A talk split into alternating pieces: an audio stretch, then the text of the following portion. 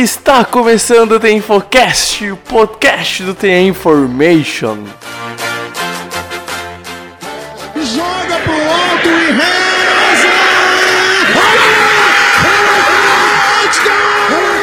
Oh my God! Davis is going to run it all the way back! Auburn's going to win the football game!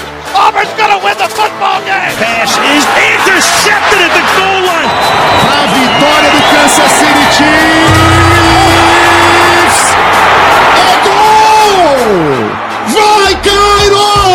Vikings!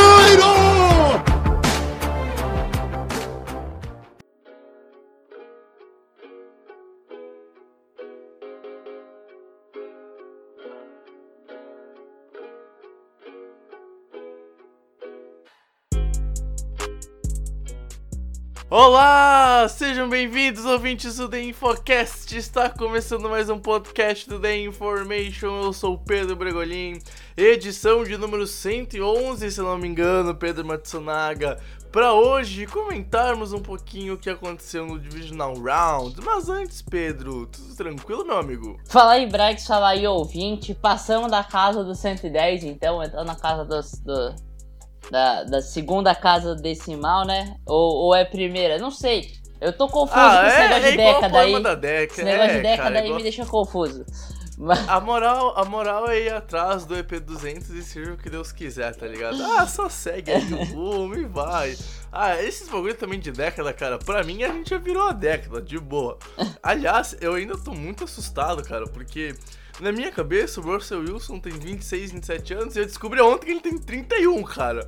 E ele daqui a dois anos de, dois anos de carreira faz 10, cara. Então, hum, é, eu tô assustado com o tempo, cara. o senhor você já É. vai ter 10 anos de carreira? Já vai ter Caralho. 10 anos de carreira, cara, surreal. Meu, quando eu li que ele tem 30, eu fiquei, caralho, ele tem, ele tem 31, velho. É, velho, assustador. O tempo é brutal, cara, o tempo voa, cara. Pra mim, a gente tá indo em 2012, ou a gente chegou no final de 2012, o mundo acabou e a gente tá numa realidade paralela. E a gente põe tudo que acontece de ruim, tipo, da- essas guerras que quase vai começar aí, final de Royal Met Your Mother, aqueles jogos ruins de, de playoffs, a gente põe tudo num panelaço e diz que a gente tá numa realidade paralela e o mundo acabou em 2012. É, pra mim faz o único sentido, cara. Pra mim a Copa da África do Sul foi ano retrasado ainda, velho. Eu não admito que a gente tá em 2020, mas tudo bem, Pedro. É, mas a verdade absoluta é que antes a gente entrar em si no podcast, dá pra falar que o Divisional Round, Pedro, não foi o que a gente esperava em quesito de surpresas de quem passou e nem de jogos disputados, né, cara? Porque se a gente for ver, apenas um jogo acabou ah, dentro de, de uma posse, né? É, eu acho que a gente tava com a expectativa alta no, no Divisional Round pela disputa dos times, é, pelas qualidades que os times tinham, é, que eram próximas, né? A gente esperava mais do, do Minnesota Vikings, a gente é, esperava é, talvez um pouco mais do Houston Texas, apesar de a gente vai falar do jogo, o jogo foi muito maluco. E algumas coisas surpre- completamente surpreendentes, né? O Baltimore Ravens contra. é, Uhum. surpreendendo muito de forma negativa. É, o Seattle Seahawks é, foi um pouco da que a gente já falou, a gente vai comentar um pouco mais, mas é um time que compete contra todo mundo. E, e, e, foi- e- e, assim, eu acabei fazendo uma previsão né, no, no podcast do preview, mas a gente fala um pouco mais, mas a gente esperava um pouco mais, apesar desse ter sido o único jogo mais disputado. É, mas é isso, e, e a gente esperava um pouco mais de disputa, um- jogos um pouco mais apertados. Não foi o que aconteceu, né? A gente, a gente viu jogos é, com uma disparidade muito grande entre as equipes. E, e com resultados surpreendentes, mas é, eu acho que a gente talvez criou um hype muito grande pelo que a gente viu no White Card, né, Brex? Uhum. É, muito se fala dos playoffs, são os melhores jogos, é verdade, a gente vê jogos espetaculares. é, não dá pra tirar os méritos que foi um jogaço do Kansas City Chiefs e Houston Texans, por exemplo, da- de, de formas que a gente não viu no, no- na temporada regular. Talvez só Saints e 49ers seja um jogo ofensivamente tão bom quanto esse. É, não dá pra falar, por exemplo, de a gente ter visto um jogo como Tennessee Titans e Baltimore Ravens, que assim, é um duelo de estratégia é, como poucos a gente vê na, na- no- em temporada regular, né? Porque os times é, se preparam de uma forma até um pouco mai, maior nos playoffs, naturalmente, né? Porque vai chegando no final da temporada, então você precisa sempre estar mais preparado. Mas, mas isso são os playoffs. Às vezes os jogos não são tão disputados, mas são jogos espetaculares e a gente vai vendo jogos maravilhosos. A gente acabou gastando um pouco desse cartucho no wildcard e esperamos que a, as finais de conferência sejam boas também, né, Bregs? Pra, É, é. pra dar eu- equilibrada. Eu, eu, eu, te- eu não tenho tanta certeza, pra mim, eu acho que por incrível que pareça, a melhor, a melhor rodada de futebol americano desse, desse ano foi e vai ter sido o Wildcard, mas enfim, o assunto pra final de conferência para o próximo podcast, mas, bom, ah, a gente vai pros recados, então, amigo ouvinte, na volta, eu e o Pedro, a gente vem e destrincha tudo sobre o, a rodada que a gente teve final de semana.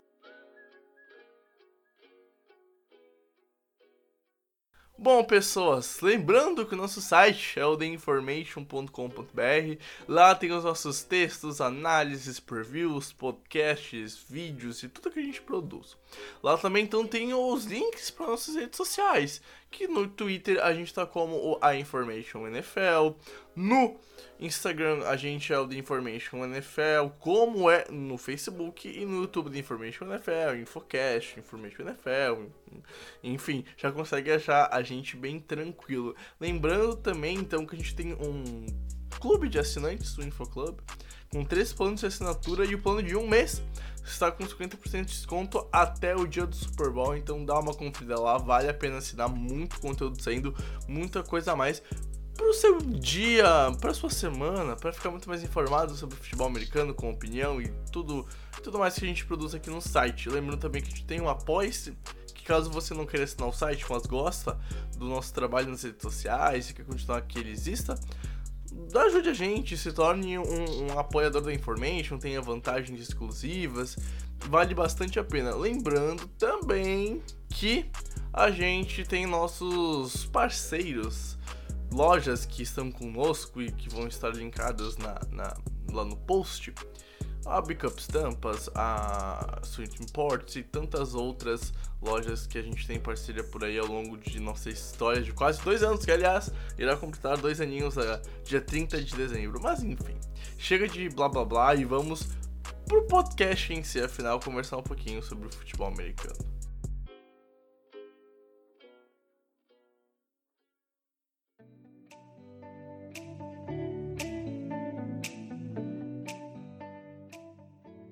Bom, Pedro, a rodada começou talvez com o que tenha sido o pior jogo de todos. Primeira pro gol, Coleman Plains on a touchdown! Touchdown, San Francisco 49ers! Bom, a defesa de Minnesota apareceu, né? Os Vikings foram a Santa Clara, jogaram contra os 49ers num embate que a defesa dos 49ers fez toda a diferença. E assim, a gente viu um domínio da DL dos 49ers que, cara, não deixou os Vikings jogar em nenhum momento do jogo, né? É, cara, foi, foi difícil. No começo do jogo ainda a gente tinha alguma esperança, né? Foi um, um começo de jogo até que bastante equilibrado. É, é, c- São Francisco começou bem, né? Começou com um touchdown, mas os Vikings responderam rápido, né? Com, é, com touchdown. E assim, o primeiro tempo termina é, 14 a 10 para São Francisco, se eu não me engano. E a gente, e a gente achando que, cara, é, ia ter jogo. Ah, os Vikings demonstravam que tinham um pouco mais de dificuldades em alguns momentos, mas a gente esperava, porra, vai ter jogo. É, os times estão tão parelhos. É, só que no segundo tempo a defesa dos 49ers foi completamente dominante, conseguiu roubar a bola, né? Eu acho que isso foi um fator determinante é, para o resultado final da partida. É, as- os turnovers que os, os 49ers conseguiram forçar nos momentos das par- da partida que os, os 49ers conseguiram esses turnovers. E, e assim, é, o- os Vikings não conseguiram correr com a bola, né? É, e assim, a gente, a gente falava antes do, do, do jogo no preview que era isso: os Vikings precisavam correr com a bola e não podiam deixar os 49ers conseguirem correr com a bola. E, e foi o contrário que aconteceu, né? Os 49ers é, tiraram totalmente o jogo terrestre do, do Minnesota Vikings e conseguiram correr bem, né? Não- Foi, foi, foi um time que, assim, o, o Telvin Coleman, e a gente ah, era um cara que tava meio sumido durante a temporada regular, e você lembrou bem, né, no podcast do Preview, Brex, que do Monte Três Cabeças teve o Telvin Coleman, que, que apesar de não ter aparecido muito na temporada regular, é um cara que é muito bom, que teve muito sucesso lá em, em, em Atlanta. E, e, foi ele, né? Ele dominou, passou das 100 jardas. O, o Morster também ajudou bastante, passou, quase atingiu as 60 jardas. O Matt Brady teve uma produção um pouco abaixo ainda, mas assim, é, as corridas aconteceram. Teve uma corrida de Jimbo Samuel, como a gente falou, né? Que poderia acontecer. Uhum. E foi isso, os 49ers é, fizeram exatamente o que eles precisavam fazer para ganhar o jogo. O ataque não foi genial, como a gente poderia esperar, mas assim, a defesa do, dos Vikings é uma defesa muito forte. E, e, e, a, e, a, defesa dos 49ers conseguiu dominar completamente o, o ataque do, dos Vikings, né? É, cara, dos times que estrearam esse final de semana, São Francisco foi o único que realmente manteve a produção da temporada regular, na minha opinião, né, Pedro? Porque a pressão continuou chegando e voltou o sex quando o Ford volta para campo, ou seja, perdeu um, as últimas semanas da temporada regular por, por lesão. Aí os 49ers teve uma queda da, na produção de, de sacks e, e, e tackles for loss. Ford voltou e os sacks voltaram. Então a, a, linha defensiva dos 49ers volta a produzir, o box em si volta a produzir para a maior força. Deixa Dalvin Cook com 18 jardas em 9 carregadas. E o Alexander Matson teve apenas uma carregada para 3 jardas. Então Aqui a gente vê que os 49ers conseguiram fazer de forma perfeita. Esses números traduzem muito bem o que os 49ers fizeram de limitar as corridas no começo do jogo, deixar o Kirk Cousins em situações de terceira descida longa e que ao longo do segundo tempo não foi convertendo, tanto que a gente não tem nenhum ponto dos Vikings no segundo tempo, Pedro. E em contrapartida, a gente vê é isso que tu falou, os 49ers correndo, o Plexion entrando. Jimmy Garoppolo teve que passar a bola só 19 vezes para ganhar, acertou só 11 passes, não foi um jogo bom do, do Jimmy G. Mas não tenho o que reclamar, porque o Coleman teve mais, mais de 105 jardas em 22 carregadas. O Monster teve 12 carregadas e ganhou quase 60 jardas. O Matt Brady teve 8 carregadas. Então aí tu vê esse trio, Pedro. Tu vê 12 mais 8, 20, a gente teve 32 carregadas, cara. E e metade, praticamente, dos snaps, mais da metade dos snaps ofensivos de São Francisco foi correndo com a bola. E foi a fraqueza dos Vikings que não conseguiram parar, em nenhum momento teve o ritmo da partida. O Kirk Cousins não pipocou, porque a defesa dos 49ers pôs os Vikings nessa situação difícil. Todo o time dos Vikings sentiu jogar contra essa defesa. E foi literalmente a defesa do São Francisco que eu acho que põe o um peso pra vitória, pra, pra ir pra final de conferência, Pedro. Porque a gente viu uma performance dominante. A gente viu uma secundária que marcou muito bem os recebedores. A gente viu um, um pass rusher que sempre chegava no backfield do, dos Vikings e que em nenhum momento deixou uma esperança real pro Kirk Cousins fazer alguma coisa no segundo tempo. E aí então a gente tem um terceiro período que põe uma diferença muito grande. Foi 10 a 0 dentro do período e o jogo foi pro intervalo com 14 a, a, a 10, então a gente já põe uma diferença de duas posses. E aí no quarto período, Minnesota caiu de vez, não conseguiu render, a defesa estava cansada. Os 49 conseguiram também dominar o, o, o relógio, praticamente dominou todas as ações das partidas, Pedro. E é uma vitória que põe os 49ers como os favoritos na próxima fase, porque o time não demonstra queda de produção. Jogou ontem como se fosse mais uma semana da temporada regular, como se não tivesse tido uma folga de duas semanas para trabalhar para esse jogo. Parece que o time jogou semana passada e vem no mesmo ritmo. Só que obviamente não jogou, vem no mesmo ritmo, mas descansado. Então dá dá pra ver que o 49ers é uma máquina muito bem ajustada, cara. E, e, assim, dá gosto demais de ver essa defesa jogar, cara. Dá um gosto muito bonito de ver. E o ataque terrestre não é o mais brilhante, não é o melhor ataque da NFL, e nem foi durante toda a temporada. Mas é, é encaixado, sabe? É bonito de ver. O 49ers é um ótimo time para se acompanhar, velho. É, eu, eu acho que é, se falou bem, né, Brad? É, eu acho que assim, a gente falar que o, que o Kirk Cousins tipo, com um exagero tremendo, né? Uhum. Eu acho que é, é, um cara que assim, teve números ok ainda, não, não foram números péssimos. É, a gente não tá falando de, de, por exemplo, os números que o, Uh, o Ryan Tannehill teve contra os Patriots, que ali sim, porra, ou até nesse jogo contra o, o Baltimore, né? É, a gente sabe, ah, ele não precisa passar a bola, mas ainda assim são números fracos. E o Kirk Cousins não teve números assim, né? Ele, ele, ele foi, ficou abaixo das 200 jardas, é, é ruim. É, ele tem um, ele teve, mas ele teve o touchdown passado, né? Apesar da interceptação.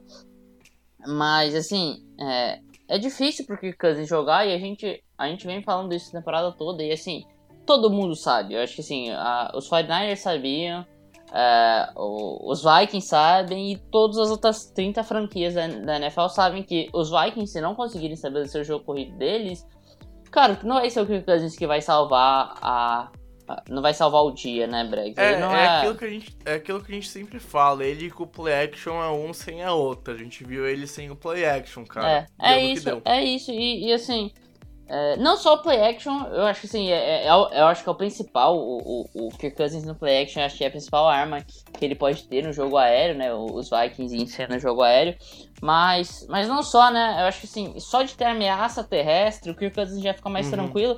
E, e assim, a gente não viu números muito mais espetaculares contra o New Orleans Saints pelo Kirk Cousins. A diferença foi o jogo terrestre. O Kirk Cousins, uhum. não, não, não, dá pra esperar que o Kirk Cousins vai fazer que nem o Patrick Mahomes e lançar para 400 jardas. Ele vai ser um cara que, que, assim, ele teve bons jogos, ele teve jogos que ele passou das, da, da, das 300 jardas, mas vai ser isso. É, ele não vai passar das 200 jardas o tempo inteiro. Ele vai, ele vai ficar ali na média de 200, 220 jardas. Nesse jogo foi um pouco abaixo, não atingiu nem a 150, mas porque a gente tá falando de uma defesa espetacular.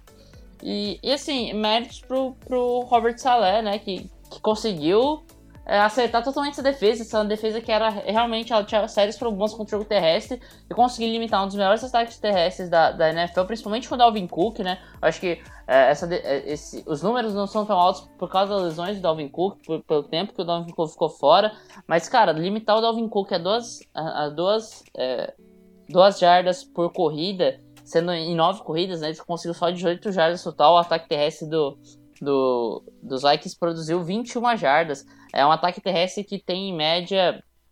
Eu, eu não tenho certeza aqui, eu vou até pegar o número certo da média de jarda dos Vikings, mas é um time que, que ele é top 6 é, ataques terrestres da liga. É, tem, tem uma média de, de 4 jardas por carregada, entendeu? É, então você, você tem que dar os méritos para os 49ers e como se falou, um dos times mais, mais coesos, eu acho, da liga. Tem um equilíbrio uhum. muito forte entre ataque e defesa que é um dos times que a gente tem que prestar atenção e a gente vem falando isso desde o começo da temporada. E para mim é o favorito. A gente vai falar um pouco mais sobre a final da NFC, mas para mim é o favorito uhum. para chegar ao Super Bowl de todos os times. Para mim, acho que assim, o time que tem maior favoritismo para chegar ao Super Bowl hoje é os 49ers. Sim, e eu vou além, cara. Eu acho que é o time favorito para ganhar o Super Bowl hoje em dia. Não, eu não vejo um time dos quatro que sobraram que seja melhor que os 49ers e mais completo. Mas enfim, é assunto pro próximo podcast. Wildcat, hein? Henry fazendo passe pro Corey Davis! Wildcat, touchdown, Tennessee Titans! Shotgun, do lado. Passando pro próximo jogo, então, Pedro, a gente teve Tennessee Titans e Baltimore Ravens duelando. E aqui eu acho que dá para se dizer que foi a grande surpresa do ano, eu diria o pior time de playoffs bate o melhor time de playoffs na, na EFC e talvez o pior time dos playoffs bate o melhor time de playoffs. A Seed 6 bate a Seed 1, ou melhor, Derrick Henry bate a Seed 1, cara. Mas vamos ser justos, né? A gente viu um jogo perfeito da defesa e do ataque. E, e, e que trabalho sensacional taticamente do que do taticamente ah. do, do Tennessee Titans esse jogo, né? É, assim, é, primeiro eu vou fazer um, é algo que eu tava prestando mais atenção nesse jogo contra os Ravens, que eu não prestei tanta atenção. Nos, eu não assisti é, tão de perto os jogos finais da temporada do Tennessee Titans. E, e nem, nem prestei muita atenção nesse, nisso no jogo dos Patriots, contra os Patriots. E nesse jogo contra o Baltimore eu, eu prestei atenção e fazer uma meia-culpa que eu, que eu, eu falei sobre o review do, do Edge Round. E eu falei que assim, os, os responsáveis pelos Titans estar nesse nível era o Mike Weber e o Derrick Henry. é, eu acho que eu tenho que fazer um asterisco nisso tudo, que tem mais um responsável que eu acho que é importantíssimo, a OL dos Titans, o que vem jogando a OL dos Titans. Cara, abrindo incrível, espaços né? pro. Incrível. abri- abrindo espaço pro Derrick Henry. E, cara, é, é espetacular. E você falou da defesa, né? A gente tem que elogiar. É um cara que eu acho que teve um crescimento muito grande essa temporada. É o, o Logan Ryan, né? É um cara que vem jogando num nível altíssimo. E, e eu acho que a gente tem que destacar. E aí tem o Kevin Bayer também, Kenny Vaccaro, vários caras aí que, que fazendo é, grandes jogos. Até o Adore Jackson contra o Baltimore foi um cara que jogou bem. Uhum. E, então, assim, tem que é, aplaudir, mas assim, como talento individual, não é uma equipe que tem grandes talentos na defesa. Por isso que a gente é, bate na tecla do Mike Weber, né? E, e, e elogiar ele. E assim, um cara que consegue parar o, o melhor ataque da liga. é, dessa forma, né? Atropelando, atropelando a defesa atropelou o- o- os Ravens. Deixou o Lamar Jackson, conseguiu várias yardas, mas tudo em garbage time, basicamente. Na hora do vamos ver, o Mike Weber conseguiu acertar essa defesa para parar completamente os Ravens. É, uns erros ali no final do, do primeiro tempo, né? Ele, ele acabou fazendo chamadas conservadoras demais, que acabou dando espaço necessário pelo Lamar Jackson desenvolver o talento que ele realmente tem. Não dá para falar que ele não tem talento, apesar do, do jogo não tão bom dele. Mas, mas é isso. é, os Titans é um time que, assim, é, eles podem ser que eles não ganhem por técnica e não vão ganhar. Eles não são um time mais talentoso que os Patriots, eles não são um time mais talentoso que os Ravens, eles não são um time mais talentoso que muitos times que eles ganharam na temporada regular. Um exemplo, o, o Kansas City Chiefs que eles vão enfrentar na, na final da AFC. Eles não são mais talentosos que esses times. Mas, cara, é, é um trabalho de uma comissão técnica e dos próprios jogadores é brilhante, né? Sim, de, de sim, estratégia fantástica. E, e assim, finalizando aqui é, o, o que eu tenho pra falar, é assim, é, a gente vai falar, vamos falar muito do Lamar Jackson ter pipocado, esse tipo de coisa. Mas, cara, é o Tennessee Titans, é o Titans que muita gente criticou quando no jogo contra os Patriots só conseguiram marcar 14 pontos, talvez isso não fosse suficiente contra o Baltimore Ravens. Eles enfrentavam a melhor defesa da liga e ganharam a melhor defesa da liga.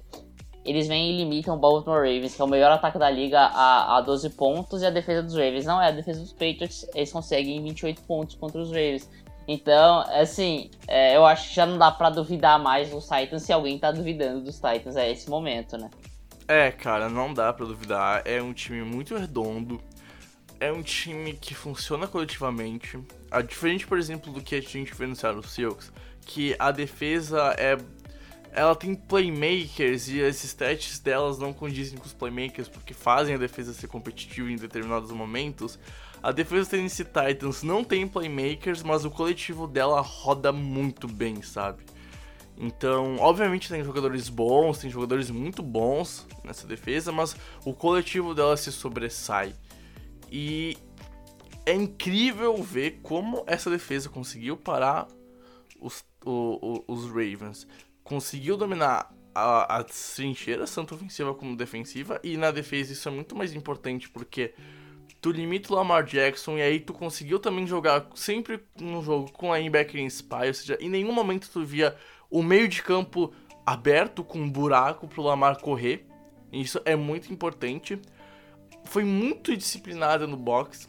E aí a secundária eu acho que fez um trabalho, o melhor trabalho do ano em um time. Porque a gente via o mano a mano sempre lá. A gente via o- os, os, o- os Titans forçando os passes pra fora do, do número e sempre com alguém chegando e dando tapa. É incrível. Teve assim duas, três jogadas que eu me assustei porque não tinha não tinha ninguém dos Titans às duas jardas do, quando o passe sai. E vinha como um foguete e dava um tapa. E assim, sem falta, sem, sem, sem, sem cometer erros, sem, sem ser faltoso. É incrível o que os Titans fizeram, Pedro. Porque em nenhum momento eu imaginei que o Tennessee ia ser tão agressivo no- na defesa pra jogar o jogo inteiro mano a mano e aguentando, porque mano a mano é muito mais difícil de tu segurar o físico, porque tu tem que correr mais. E é todo, to- todo snap é uma explosão e a defesa já cansa mais do que o ataque, porque ela é reativa e não ativa. Então aguentou muito bem o tranco, abriu uma vantagem muito grande e depois só administrou. E outro detalhe que a gente também comentou, Pedro, que era importante não tomar TD. Ia tomar jarda, ia tomar drive e ia sofrer na red zone. Só que quando chegava nas últimas 20 horas de campo, não tinha que tomar TD. E foi o que aconteceu, né? A gente viu só o primeiro TD dos Ravens sair no final do, do jogo, faltando 10 minutos pro final do jogo. Enquanto isso, a defesa segurando o tranco. E vamos, vamos falar a verdade, cara. O jogo, eu acho que os Ravens mostraram um, uma pressão que eles sentiram do jogo naquela primeira quarta descida, quando tava 7 a 0 tava no campo de defesa, ficou a uma jarda, era óbvio que ia, ia ir pro punch. Era um erro arriscar a quarta descida. Pagou caro, porque não converteu e na jogada seguinte saiu o TD. Eu acho que naquele lance mostra que os Ravens estavam nervosos para jogar playoffs. Que por mais que eles fossem o melhor time, eles tinham um, eles estavam ansiosos para matarem logo a partida e não, e não perder as oportunidades. Porque a gente também comentou que se tu deixar o jogo complicado deixar o Harry sendo alimentado, e aquele momento o Harry estava sendo alimentado e não estava sendo parado, o jogo ia ficar difícil. Os Ravens se complicaram muito por conta dessa jogada e da jogada seguinte que saiu o TD. Então, péssimas decisões do coach staff dos Ravens péssimo jogo de todo o elenco dos Ravens. Lamar Jackson foi muito mal, cara. Uh, passes que a gente até comentou em off, né? E agora antes mesmo de gravar, passes que foram mais fortes do que deveriam, mais altos do que deveriam. A interceptação, a primeira delas, é um exemplo disso. Lamar Jackson também, uh, cara, é o segundo jogo de playoffs dele, é o segundo jogo de playoffs dele. Teve uma tremenda evolução do primeiro. Mas eu ainda senti que ele se abalou um pouco com o peso do jogo. Que quando tudo dava errado, ele tinha que ser o cara que era para comar a franquia, Pedro. E eu não senti isso. Não tô dizendo que ele é pipoqueiro, nem nada disso. Mas que ele sentiu playoffs. E o próximo jogo que a gente vai falar, que é o do Kansas City Chiefs, é o exemplo disso. É o que um QB tem que fazer em playoffs. O Lamar em nenhum momento foi aquele cara que acalmou a franquia quando tava 14 a 0 falou: Ei, vamos lá, pô, vamos acalmar, vamos fazer isso, isso, isso, isso eu vi todo o, o ataque dos Ravens com um semblante assustado, sabe, Pedro? Em nenhum momento eu vi o semblante dos Ravens com uma confiança para virar. Desde que teve o 14 a 0 parecia que eles sentiram um baque, que eles não iam voltar. E aí eu acho que um outro momento que sela é na segunda quarta descida, onde os Ravens põem o Lamar Jackson under the center, que é algo que a gente quase não viu, por uma chamada para ele correr pelo meio, sendo que Tennessee muito bem pensado, fechou o meio da linha, assim como fechou na primeira quarta descida. Não impediu, uh, impediu o avanço do Lamar pelo meio, ele tentou voltar e pelo lado, mas a gente viu um bom trabalho do grupo de linebackers uh, fechando todos os caminhos possíveis para o Lamar. E isso resulta no que? Numa tática muito bem pensada pelo Tennessee Titans, que estudou muito bem o adversário, criou, entre aspas, uma tática para limitar o Lamar Jackson e foi muito bem no trabalho de limitar, porque parar é muito difícil. Enquanto isso, os Ravens uh, sofreram, na minha opinião, com a lesão do Mark Ingram, teve só 6 carregadas. Poderia ter trabalhado mais com o Gus Edwards, que teve 3 carregadas para 20 jardas. Lamar Jackson teve 20 carregadas para 143 jardas e passou 60, 59 vezes a bola, 60 vezes. Ou seja, o Lamar Jackson em 80 snaps ofensivos, foi ele que foi responsável pelo ganho de jardas. É muita coisa, Pedro. É muita coisa. Tu, tu não pode pôr o Lamar Jackson passar a bola quase 60 vezes. É, é um trabalho frustrante. É um final de temporada frustrante para os Ravens.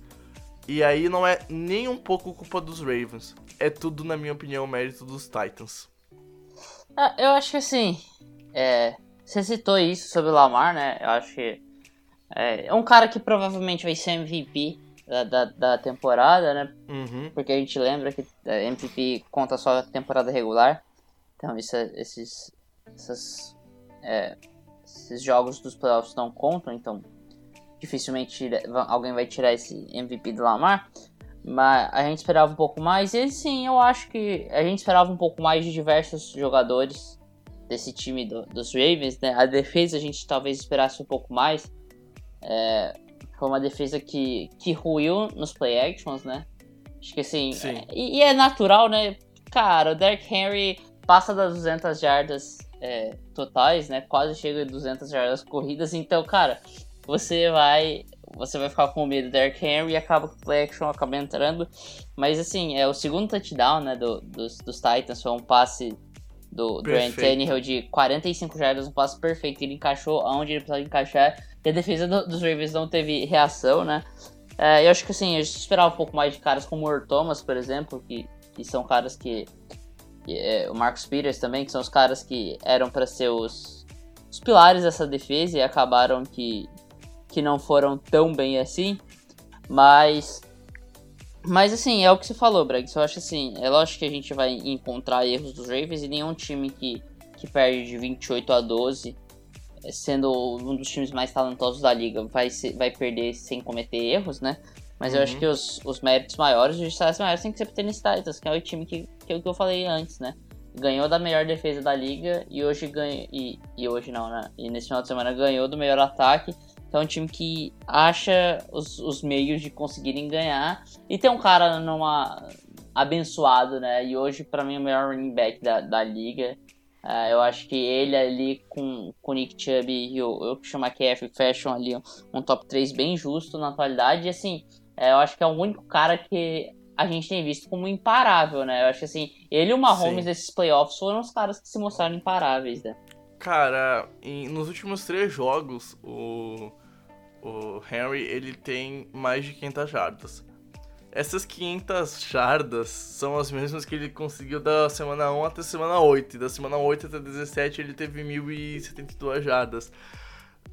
É imparável, velho, é imparável. Desde que a gente foi pra segunda metade da temporada, o cara é uma máquina, o cara é uma máquina. E assim, eu não sei tu, Pedro, até queria saber disso.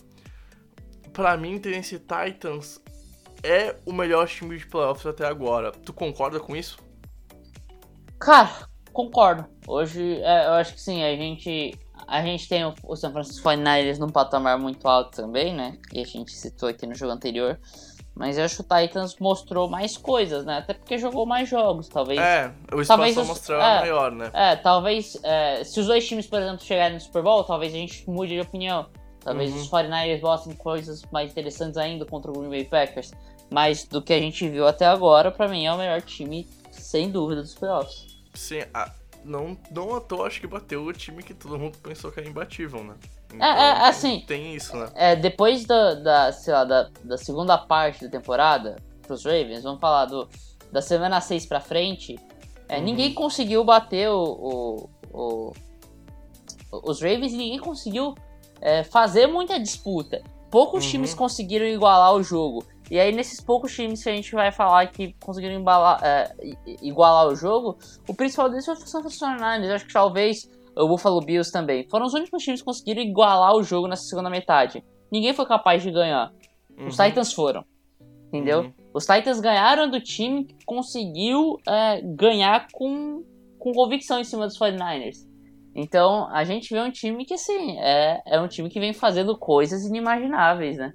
É, cara, é é um time que a gente vai lembrar durante muito tempo e pensar que é. Cara, o Tennessee Titans na, na final da Conferência Americana, velho. Isso aqui é, é inimaginável. Se, se tu falasse isso quando acabou a temporada regular, ninguém ia acreditar. Mas acontece, é, playoffs é bom por isso. Here's Mahomes looking Open field for a moment. He may have been past the line of scrimmage. It's called a touchdown. I tell you, this is going to be close territory. Bom, Pedro, e o adversário do Tennessee Titans será o Kansas City Chiefs num dos jogos mais malucos da história, o dia dos playoffs. 24 a 0 para os Texans, 21 a 0 só no primeiro período, que vira 28 a 24 após uh, o término do primeiro tempo e desses 24 a 0, 51 a 7 para Kansas City Chiefs. Uh, eu não sei explicar o que aconteceu nesse jogo, Pedro. Uh, te vira aí. E pode xingar a Fulby O'Brien, tá permitido, cara. Porque. tá liberada? Ah, ah, cara, complicado, né? Cara, então, vamos lá. É, assim, o Houston Texans fez coisas dignas de Golden State Warriors 3-1 na final da, da NBA, digno de 28 a 3 para Atlanta Falcons. Foi nesse nível assim que, o, que os Texans fizeram. PSG é, também tem que estar nessa lista, é, PSG contra o Barcelona. É, tem, tem aí. É, a gente pode até colocar aquele Milan na final de, da, da Champions de 2005, né? Uhum, uhum, contra, uhum. contra o Liverpool. É, se esses times aí conseguem fazer essa. conseguem tomar essas viradas, né? Esses, esses, essas remontadas uh, absurdas, né? Que a gente não, não vê aí quase nunca. E, e os Texans entram nessa conta. É, cara, abriram 24 a 0 é, os Chiefs não tinham resposta. Não tinha resposta na defesa. É, os Texans vinham muito bem. A, a, até no field goal, né, no, no drive field goal, a, acabou tendo, é, tendo conseguido parar o, os, os, Texans. Mas, cara, teve tinha jogadas de Sean Watson que os Chiefs simplesmente não conseguiam parar. parar e, e os Texans é, atropelando. Os Chiefs, é, eu tava falando com o Bregs até durante o jogo, os Chiefs sofreram com problemas de drops, né, Bregs? Eu acho que isso, primeiro quarto, né? É, Seis no primeiro quarto, dois sendo interdown. É, eu acho que isso, dificu é, isso dificultou muito o ataque andar, né? Uhum. O Patrick Mahomes, o Patrick Mahomes não conseguiu fazer muita coisa é, por isso também. E, e, e é complicado, né? Mas, mas é, depois, quando o ataque conseguiu andar, ninguém parou, né? Os, os Houston Texans não teve, não teve resposta. E assim, eu acho que é, os special teams no começo do no primeiro tempo foram essenciais, né, Bregs? Acho que retornos bem grandes, bloqueio, de é, bloqueio de, de, de punch, né? E, uhum. e isso aconteceu para os dois lados e acabou igualando o jogo. O jogo termina é, o primeiro tempo 28 a 24 depois de um field goal errado do, do Houston Texans, podia ser 28 a 27, né?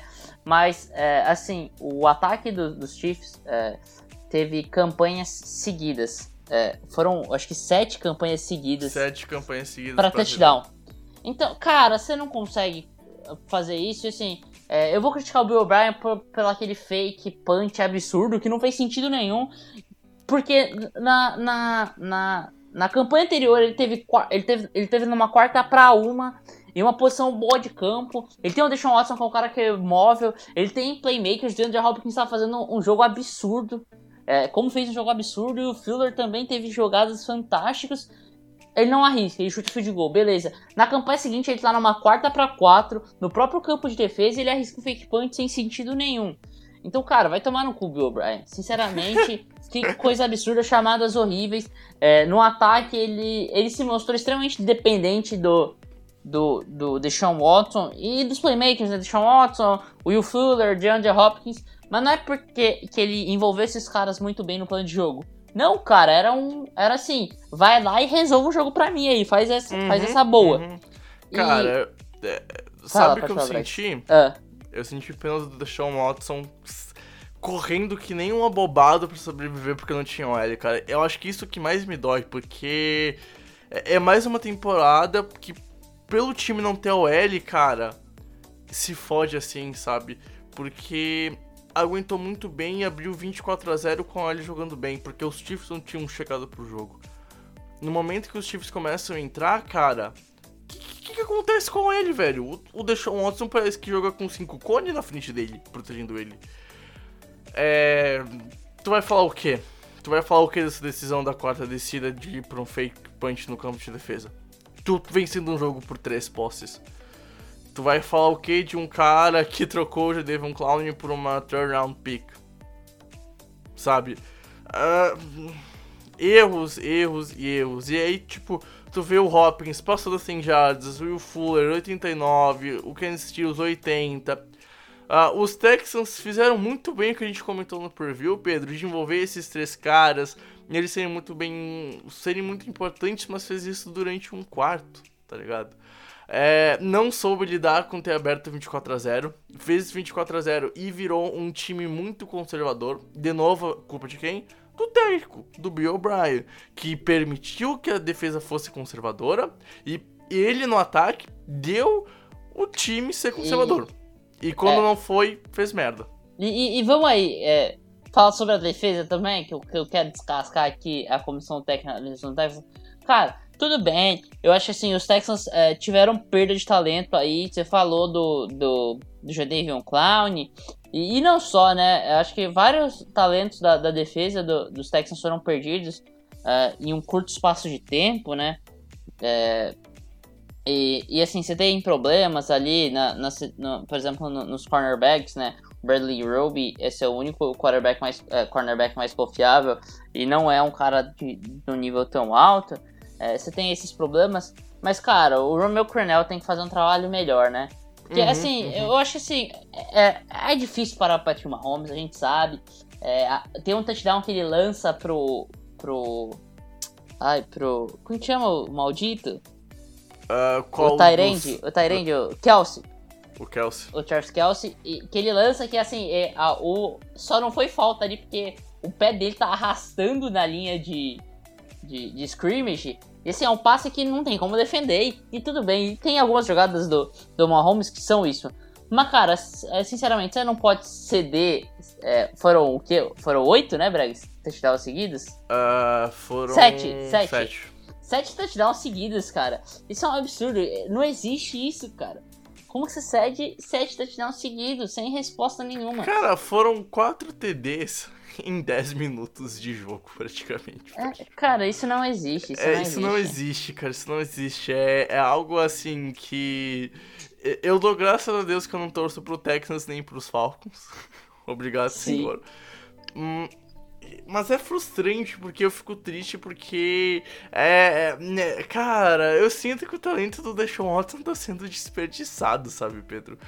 E enquanto isso, a gente tem do outro lado um Patrick Mahomes, cara, que tá dois anos como titular e assim, já merece um anel. De boa. Para mim, esse foi a melhor performance individual, individual de um QB desde o Super Bowl 51 da. Uh, e nem só de um QB, de um jogador em si. Porque aquele Super Bowl, quem botou os Patriots no jogo foi o Tom Brady. Quem botou o, o, o KC no jogo foi o Mahomes. Porque... Vamos lá, eu acho que assim, desde o Super Bowl 51, é, eu acho que o único jogador que disputa com o Patrick Mahomes é, no brilhantismo, na, no, no, pro, não, no protagonismo dos jogos, não é o Foles. Eu acho que o Brady no Super Bowl 52 é um cara que faz algo próximo com o Mahomes faz nesse jogo. É, só que daí perde, né? Perde Sim, e, perde, esse e, é o problema. Eu acho que, e sabe o que pesa também aqui, na, na, minha opinião, é a questão de ter a virada, sabe? Sim, é, é Porque era uma distância muito grande. são duas diferenças muito grandes. Sim. E aí, tu virar um jogo em playoffs com uma diferença muito grande, cara, é algo que vai ficar ficando que marca na história, tipo. É, e, e eu acho assim, é, o único cara que disputa nesse protagonismo e que faz coisas assim inimagináveis é nesse playoffs, né? Que é o Derrick Henry. É. Que, que, exato, que não é da exato, posição exato, e que ele faz o que, ele, que é possível para ele. É. Mas assim, nesse nível, acho que só Derrick Henry, cara, o Patrick Mahomes é, é incrível. Acho que é, é essa incrível, é a palavra incrível, que tem que definir. É incrível. O cara. Meu, tu dá, tipo assim, ele resolve um jogo em um quarto praticamente. E não foi a primeira vez que ele teve quatro TDs no quarto. Ele fez isso contra os Raiders já né? no começo da temporada. Então, é, é, é, tu não pode dar chances pro, pro, pro time de Casey. Tu não pode dar chances pro, pro, pro nosso querido Patrick Mahomes. E acontece isso, cara. O maluco tem 5 TDs, passa 300 jardas. Tem, tem 3 TDs seguidos com o Travis Kelsey, que teve 10 recepções. E simplesmente, cara, por exemplo, passa pro Blake Bell, Tyrant reserva que ninguém ouviu falar durante toda a temporada que também tem TD. Então é, é, incrível como o ataque dos Chiefs é bem arrumado, né? É, as peças são uma engrenagem muito bem montada e todas se ajudam. É, é o típico ataque do Andrew Reid. O que me incomoda ainda e me incomodou muito neste jogo foi administrar o relógio e o tempo. Sim. Se fizer isso na final de conferência contra o Tennessee, pode dar problema. Tá, se pontuar, obviamente, ter 7 TDs seguidos, não tem como o Tennessee responder. Mas e se o jogo ficar equilibrado? E se tu não cuidar da posse? Pesou na final de conferência do ano passado. De novo, recebe um adversário que é sim hoje em dia difícil. Tennessee não é mais zebra, Tennessee é um time que tem que ser levado a sério. E aí, como é que vai ser? Será que vai pesar de novo a questão da, da, da defesa cansar em final de conferência? E, e assim, é, vamos destacar é, o, a defesa do, do, Kansas City Chiefs conseguiu parar o jogo terrestre, até porque ficou inutilizado em, em, dado momento do Houston Texans. Mas é uma das piores defesas contra o jogo terrestre da, da NFL, né, Bregs? Enfrentando uhum. o Derrick Henry, que é o melhor running back da liga que a gente é, falando aqui. Tem antes. esse ponto, tem esse ponto. Então, esse jogo, ele é muito mais complicado do que parece. A final da Conferência Americana, na minha opinião, vai ser mais legal que a final da Conferência Nacional. Mas, de novo, esse assunto pro próximo Infocast. Sim. Enfim.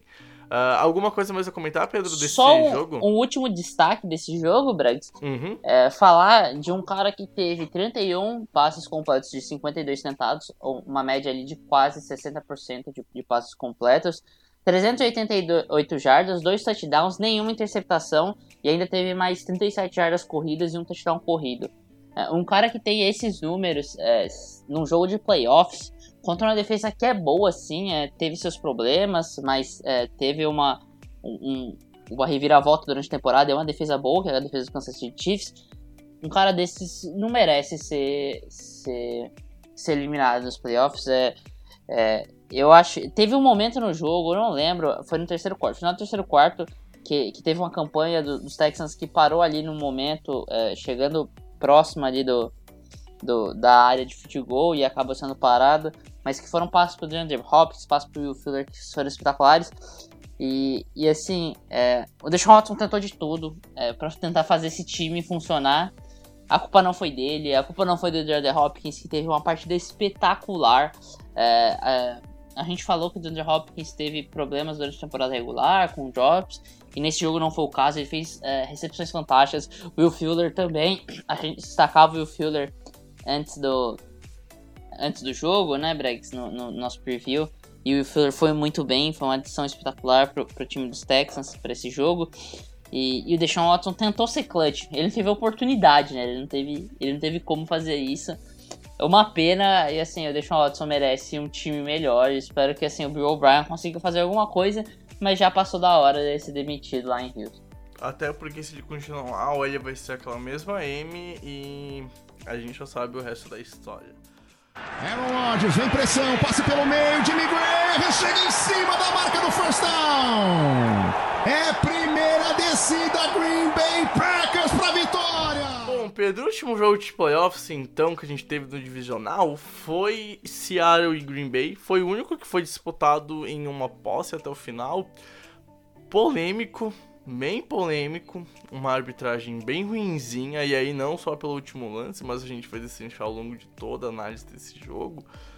Mas antes que algum torcedor do Seattle Seahawks fale, ai, a arbitragem roubou, não sei o que e tal. Ah, cara, vamos falar a verdade, né? E primeiro tempo bem ruinzinho, Michuruca, ó, Seahawks, ó, parabéns, sério. Já vou deixar minha maior crítica aqui. Vocês têm que merecer perder insistindo correr com o Lynch. Tem 12 carregadas para 26 jardas. Pra que tu vai usar o Lynch numa segunda para 6? Ele não é um cara que vai render jardas mais, velho. Ele é aquele cara pra situação de gol, que foi muito bem utilizado, aliás, com dois CDs. E, ah, me incomoda bastante a chamada do Seattle no primeiro tempo, Pedro. E, e, e sinceramente, cara, é, se não fosse o Russell Wilson, esse jogo aqui teria sido um, um passeio de, de, Green Bay. Não sei se tu concorda comigo, mas. Ah, cara, é, é, é frustrante ver, na minha opinião, como o Seattle Seahawks demora para entrar no jogo, muito por conta de péssimas chamadas do Schottenheimer e por lesões. E aí do outro lado, a gente vê um time que descansado soube aproveitar um, o, o, o, bom momento no primeiro tempo e ter aberto a vantagem que segurou a vitória, né? É, eu acho que é, é exatamente o que você falou, cara. O Seahawks é um time que demora muito pra, pra entrar no jogo. Isso a gente viu durante a temporada toda e a gente falou, né, Bregs, eu acho, no preview, que é um time que compete muito, né? Sim, Independente de com sim. quem fosse competir. O Green Bay Packers fez um primeiro tempo muito bom, apesar do, do segundo tempo ser ser meio lastimável, né? Mas, mas fez um, um primeiro tempo bom, o Green Bay Packers. E, e, e assim, falar aqui que eu dei uma de mandinar aqui, né, Braz? Que eu falei, né? Que o, o Seahawks é um, é um, time que compete muito e o Green Bay Packers era um, era um time que quando competia geralmente ganhava, né? É. E, e aconteceu isso, de né? De ter feito, de ter feito. É, aconteceu isso. É, a defesa, é, elogiar aqui a defesa do, do Green Bay Packers, né? Uhum. É, que no momento mais necessário conseguiu parar e o Mike Pettini faz um trabalho sensacional. Mike Weber, Mike Weber, ó, Matt LaFleur conseguiu ir bem também é, com, com esse ataque.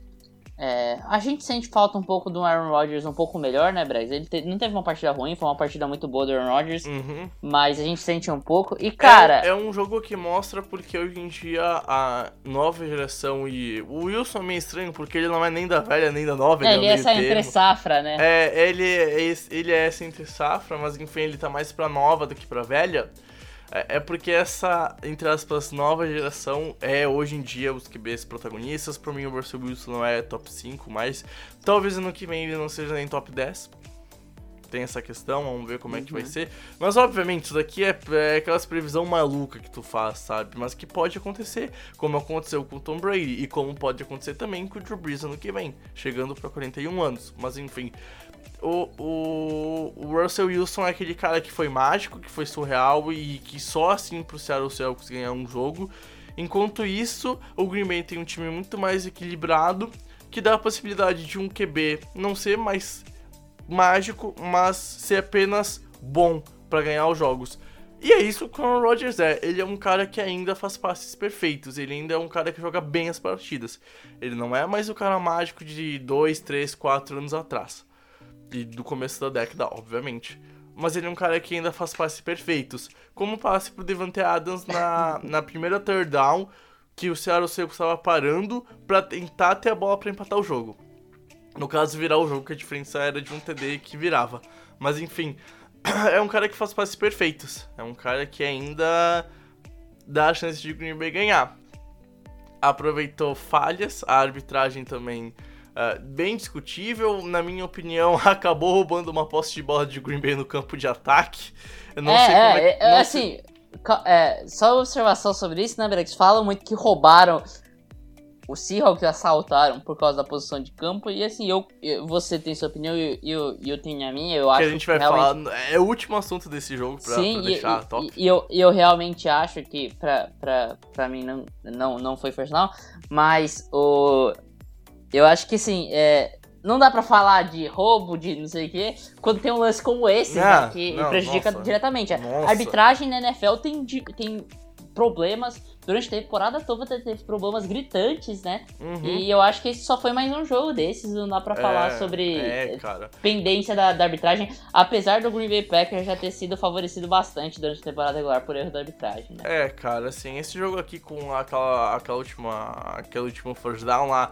É, talvez, na minha opinião, vai entrar na, naquele, naquele hall de jogos tipo o catch do Des Bryant, que não é uma certeza que foi ou não foi, pra mim foi catch, mas ainda tem gente que acha que não foi catch. Ah, esse, esse jogo aqui vai entrar naquele hall de foi ou não foi e vai ser muito polêmico ao longo da história. Mas a, a arbitragem foi ruim durante toda a partida, assim, eu vi duas, três faltas a favor do, do Seattle que anulariam first downs, que não foram marcadas. A arbitragem na NFL a gente sabe que a caseira é sim senhor, a gente já viu isso várias vezes na liga.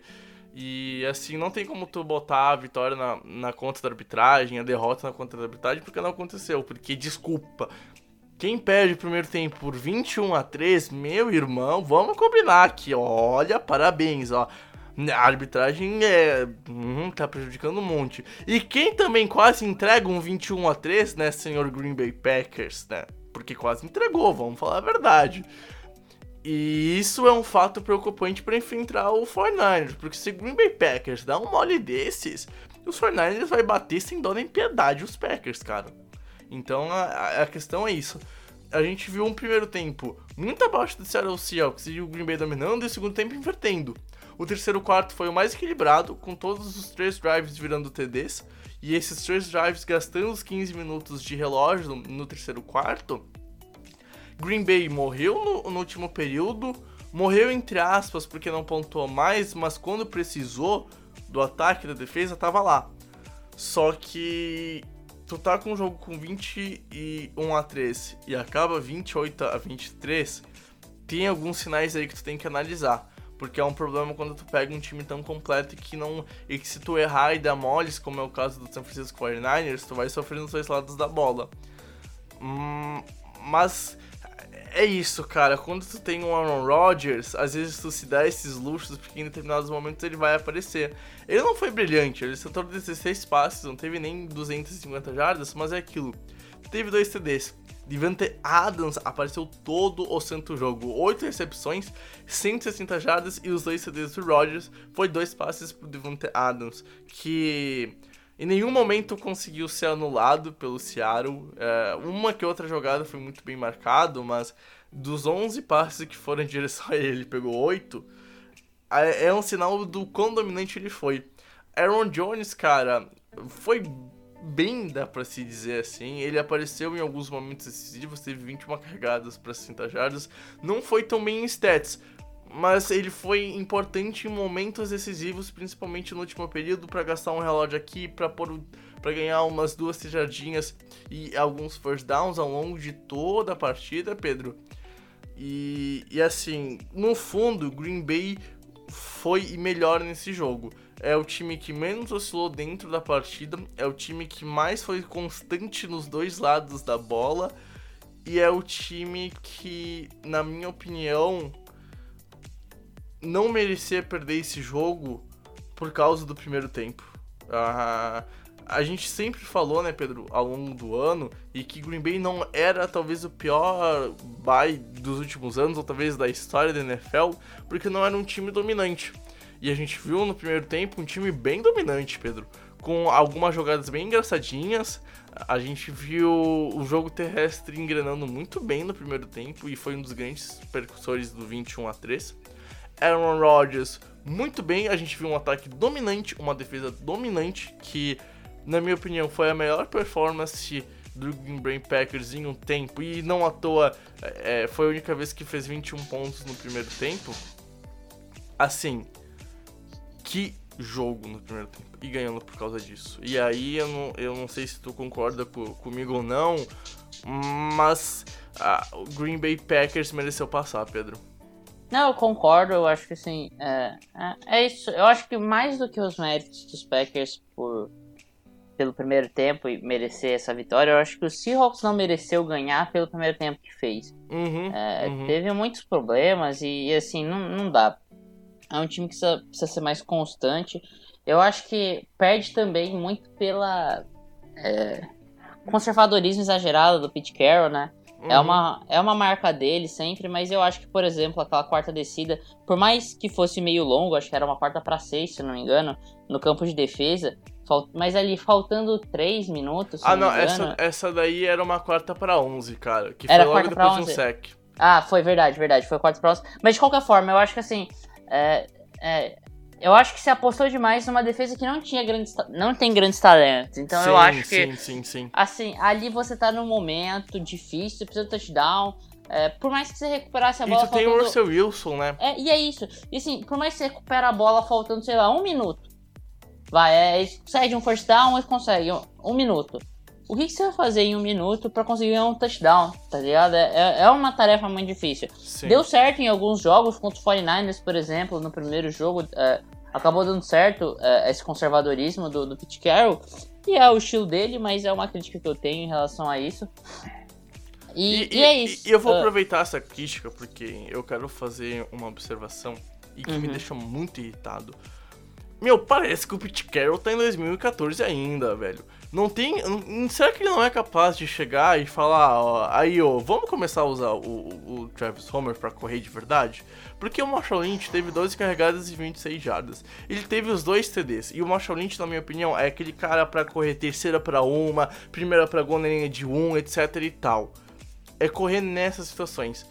Meu, a gente viu seis corridas do Marshall Lynch em primeira para 10, obviamente, né? A gente viu algumas segundas descidas para mais de 5 jardas correndo com o Lynch. E aí o que acontecia, Pedro? Batia na parede e não ganhava jardas. O Marshall Lynch não é, um, não é mais o mesmo jogador. E aí o Travis Homer, que é um cara novo, rookie, que é muito rápido. Ele é muito rápido. Olha nesse cara para as próximas temporadas dos Seahawks. Teve três carregadas e três jardas. Sabe, Pedro? Eu acho que Custava alguém chegar e falar, ô, oh, vamos tentar usar o Homer um pouquinho? Eu comentei isso até durante a transmissão no Twitter e tal.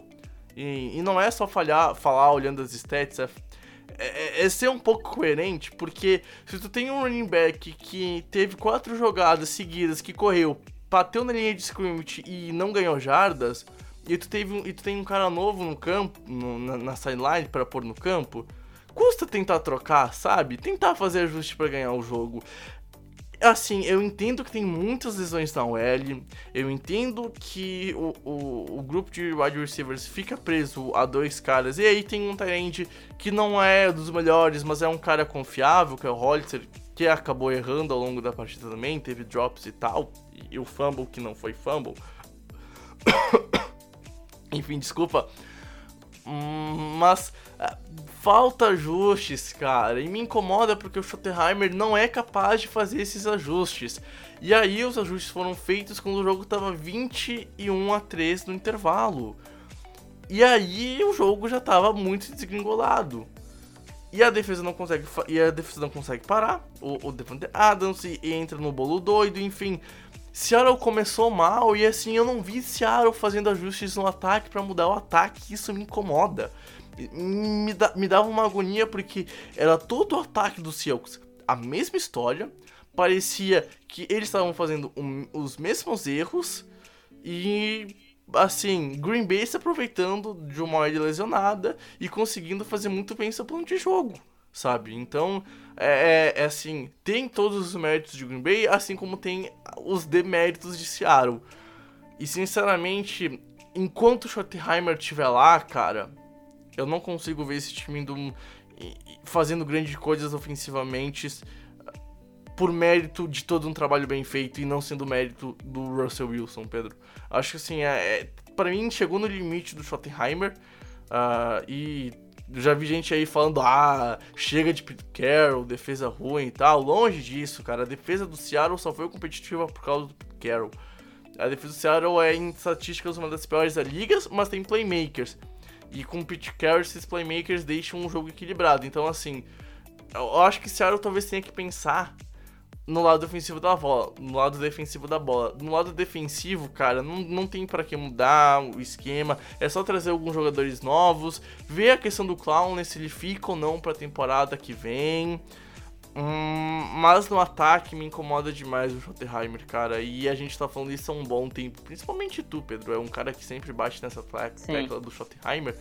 E, e, ontem eu nunca tinha me irritado tanto com o Schottenheimer quanto me irritei ontem, porque uhum. o Russell Wilson era capaz de fazer algo melhor se o Schottenheimer desse possibilidades melhores pra, pra a gente ver o, o Seattle tendo mais possibilidade de ganhar esse jogo, principalmente no primeiro tempo. Parece que às vezes ele acaba limitando o Russell Wilson. E aí no segundo tempo ele não acaba limitando, as chamadas ficam uh, bem mais agressivas, porque já também já tá perdendo de, de, de 21 a 3. Né? É, é complicado, é, é, um bolo do Seattle que começa com um péssimo jogo. E, e entra tudo que, que a gente já cansou de falar ao longo do ano. Começa mal, aí tem que correr atrás, aí tu deixa o jogo terrestre um pouco de lado aí tu faz umas escolhas erradas. A gente viu isso principalmente desde a lesão dos runnings e pegou de dezembro para cá bastante, bastante isso, com o jogo terrestre não sendo efetivo. E é complicado com quando tu perde todos os melhores running backs quando tu tinha um jogo terrestre que era um dos melhores da NFL. Complica, se o Seahawks cai por um monte de motivos. E aí, obviamente, para terminar, obviamente a gente ia falar disso. Achou first down, Pedro? Não. Pode falar primeiro aí, Drake. Fala, fala a sua Cara, opinião e aí depois opinião, eu falo a minha. Vamos lá, é muito complicado e é contraditório que eu vou falar.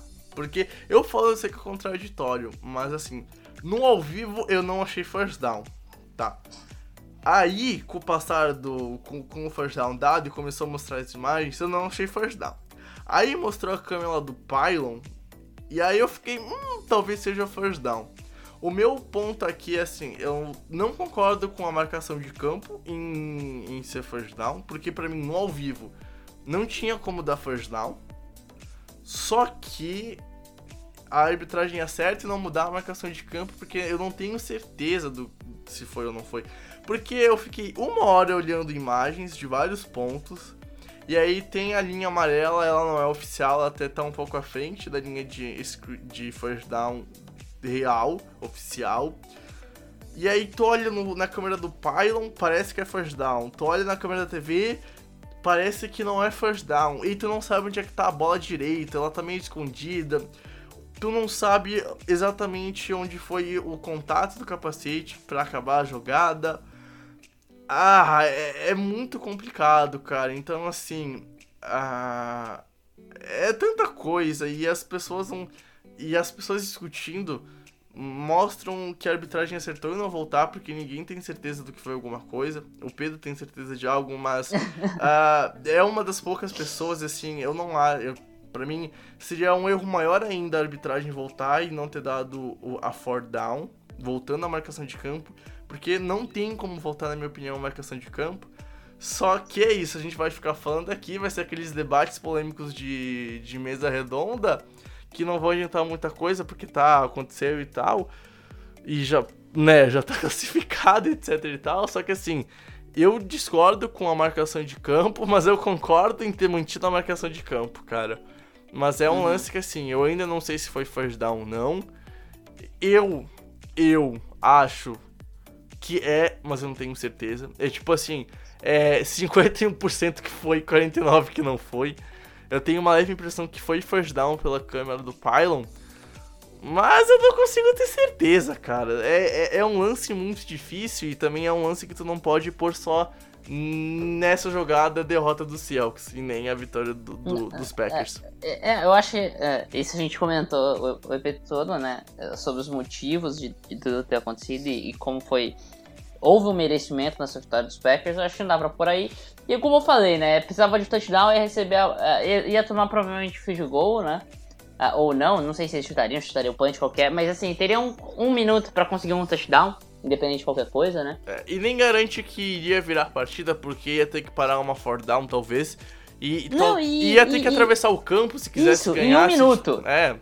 Então, assim, seria muito difícil precisar. É, que sim, não é só fazer um touchdown em um minuto, você precisa do touchdown em um minuto. Era muito difícil, já não tinha mais timeouts, né, Bregs? Uhum, então, então acho que assim, é, era muito complicado, não dá pra colocar só nisso. É, sobre o lance específico, assim, a gente sabe que a linha do, da televisão não é uma linha oficial. Muitas vezes a gente já viu a linha da televisão errar grotescamente, first downs que não pareciam pela linha da televisão, realmente foram pela, pela marcação normal e, e de lance de levar o pirulito ali no meio e, e medirem realmente é, ver que foi first down. É, mas assim, normalmente esses lances são milimétricos, né? O, o que acontece é que nesse lance, para mim, o capacete nitidamente encosta no chão na linha da televisão. E a bola dele tá entre o peito e a barriga. Então, ali, pelo menos uma meia jarda quase, tem de distância para mim da linha da televisão e da, e da bola, de onde tá a bola. É, e, e assim, eu acho que a diferença da linha da televisão para a linha oficial não é meia jarda, entendeu? É bem menos que isso. São é, não, algumas não, a, a, diferença para mim é questão, tipo assim, um palmo. É um palmo. Sim, é, é isso. Então, por, por isso que para mim é muito óbvio, para mim é muito claro, quando ele toca o capacete na, no, no, no, gramado, é aquela. É aquela aquele frame que mostra, se mostra na televisão e que, aconte, e, e que acontece é, tudo aquilo. Beleza, eu acho que isso, tendo dito isso, eu acho que assim, se até o VAR no futebol conseguir desenvolver uma tecnologia perfeita para isso, para definir a linha do impedimento, por exemplo, Brex, uhum. eu acho que tem como a NFL Não, conseguir tem, definir tem. uma linha exata. Tem. De, por exemplo, na, na, transmissão na televisão não vai acontecer, porque a, a linha é gerada muito rápido, todo down tem que gerar a linha. Mas, cara, em lance de dúvida, eu acho que tem como a, a, a, a NFL utilizar até o mesmo sistema que é usado no futebol pelo VAR de, de definir onde é o first down. Isso facilitaria muito pra, porque, assim, por mais que ainda tenha subjetividade de quando encosta o capacete no chão, aonde está a bola, porque você não vê a bola em momento nenhum, você faz uma estimativa de onde está a bola. Mas, é, pelo menos, tiraria essa subjetividade de, de, de qual é a linha de first down, né? E, e é isso. Pra mim, assim, pra mim não foi first down, nitidamente, claramente, pra mim não foi. Mas eu entendo que, que possa haver dúvida. E até tava num grupo que eu tô, que, que falaram, discutiram isso, que assim, é, tem que ter 100% de certeza, né? E isso é muito subjetivo, que é 100% de certeza ou não, porque pra mim, assim, se você tem certeza, é 100%. Porque certeza é certeza. Na, na é, na palavra exatamente. E, e assim, eu ouvi falarem, e eu acho que é, faz muito sentido que é um lance que assim, é, se um juiz falou, porra, eu acho que não foi, fudeu. Já não Uhum. existe mais 100% de certeza. E aí não re- reverte a, a decisão do campo. Então, por isso, pra mim, eu entendo que, que tenha esse E dado outra- first down e beleza. E outra, em nenhum momento eu acho que tem uma câmera que mostra onde é que tá a posição da bola exato quando tem, porque, tipo, a, a, a câmera do Pylon não tem nitidez suficiente pra ver onde é que tá a bola tá, e nenhuma outra câmera mostra onde é que a bola realmente possa estar, então é, é- é um lance muito complicado, é muito difícil, e, é- e não é isso que decidiu quem foi pra final de conferência, então, né, enfim.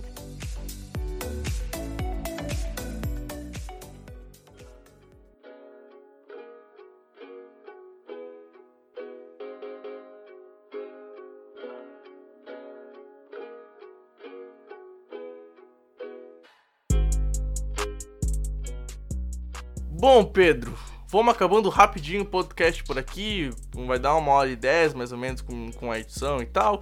Então não vou enrolar muito. Pedro, muito obrigado por ter estado aqui comigo. Muito obrigado, amigo ouvinte. Foi um prazer inenarrável ter estado com vocês nessa hora. E a gente se encontra no próximo episódio, então, para comentarmos muito mais sobre o futebol americano e fazer as previsões da final da conferência. Valeu, forte abraço e tchau, tchau! Obrigado, Bregs. É sempre um prazer estar aqui com você nesse podcast. Obrigado, ouvinte aí que escutou a gente por mais essa uma hora e dez, como o Bregs falou, né? É, nos vemos ainda essa semana com o podcast do Preview das finais da EFC. Um abração e tchau!